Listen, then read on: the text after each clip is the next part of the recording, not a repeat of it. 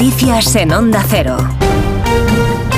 Buenos días. En Génova, a esta hora comienza el Comité Ejecutivo del Partido Popular. Tras su victoria el pasado domingo en Galicia, se prepara un recibimiento a Alfonso Rueda, el presidente de la Junta de Galicia, que ganó con mayoría absoluta en las elecciones del domingo y que acaba de llegar a la sede del Partido Popular. Le arropan los varones y el presidente Núñez Feijó en Génova. Está José Ramón Arias.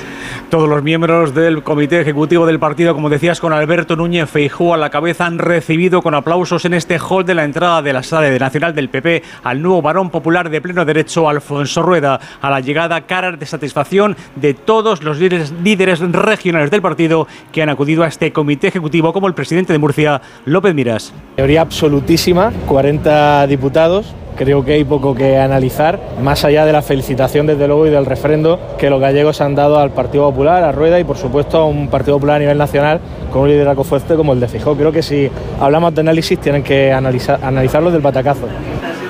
Se espera un análisis también del presidente del partido en este comité ejecutivo en el que insistirá en el ejemplo dado por Galicia. Si se agrupa el voto se puede acabar con el sanchismo. El PSOE tendrá 15 días más para seguir negociando con Junts la amnistía. La mayoría de la mesa de la Cámara ha aprobado, como se esperaba, una prórroga para que la Comisión de Justicia elabore el dictamen y, por tanto, para que la negociación se amplíe. Congreso Ismael Terriza. La ampliación acordada por el órgano de gobierno de la Cámara es de 15 días, por tanto, el plazo finaliza el 6 de marzo y ya no podrá haber nuevas prórrogas. Antes de que expire ese periodo, la Comisión de Justicia deberá emitir un nuevo dictamen sobre la ley. Durante las dos primeras semanas que ya han expirado, la Comisión parlamentaria no se ha convocado ni una sola vez, si bien el PSOE se ha reunido con Jus para intentar reconducir una situación bloqueada por el partido del fugado Puigdemont, enrocado para que puedan ser amnistiados todos los implicados y para petarse de los últimos autos de la Audiencia Nacional sobre delitos de terrorismo que pudieron haberse cometido durante el proceso. Están en marcha ya las columnas de tractores que mañana esperan llegar a la capital. Vienen desde varias comunidades autónomas. Han partido a primera hora de la mañana respondiendo al llamamiento de movilización Castilla-La Mancha. Eva Martínez. Desde Molina de Aragón han salido a primera hora de la mañana para hacer noche en Guadalajara y marchar mañana por la autovía A2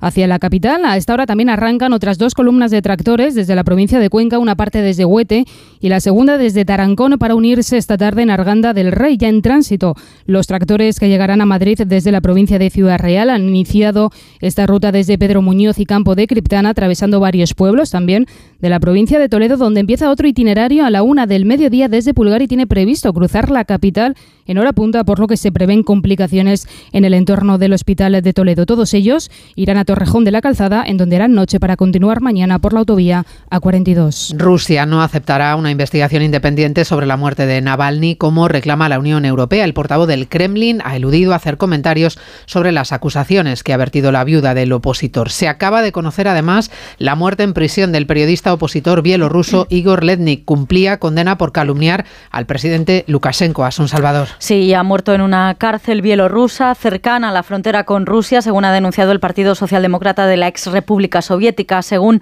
los abogados de este opositor, su salud se había deteriorado desde que lo detuvieron en abril de 2022 y por el momento no, ha no han trascendido más detalles. Persisten también muchas incógnitas sobre el caso Navalny. El Kremlin sigue negándose a entregar el cuerpo a la familia y niega las acusaciones de la viuda.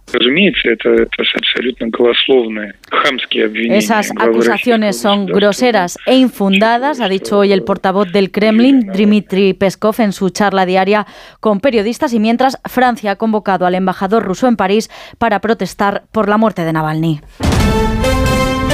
Deporte con este Rodríguez. El Atlético de Madrid afronta su regreso a la Liga de Campeones con las buenas sensaciones de sus últimos resultados en la Liga Doméstica y con Morata y Gabriel Paulista recuperados y en la convocatoria para esta ida de los octavos de final. Enfrente un Inter, subcampeón de Europa y líder destacado de la Liga Italiana. En este encuentro se rendirá homenaje a Andreas Bremen, ex jugador del Inter, también de Bayern de Múnich o Zaragoza, que ha fallecido a los 63 años a consecuencia de un infarto. Bremen fue el autor del gol en la final del Mundial de 1990 para el triunfo de Alemania.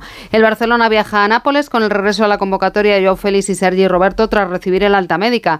Xavi recupera efectivos para medirse a un equipo que verá el debut de Francesco Calzona, su tercer entrenador en lo que va de curso. Y nuevo frenazo del Girona que permite al Madrid aumentar su ventaja en el liderato, mientras el Barça acaricia la segunda plaza de la Liga. Los de Michel cayeron en San Mamés y el Athletic empieza a soñar con la Champions. Los rojiblancos han anunciado la renovación de Guruceta hasta 2028. Vamos ya con la pregunta que hoy formulamos a los oyentes en nuestra página web. Nos gusta contar con su participación. Por eso les invitamos a que voten en la encuesta diaria de los servicios informativos en ondacero.es. ¿Comparte con Sánchez que el problema del PSOE es la falta de liderazgo territorial? Servicios informativos. Onda Cero. Recuerden que les esperamos en 55 minutos con el avance de Noticias Mediodía, como siempre, aquí en Onda Cero.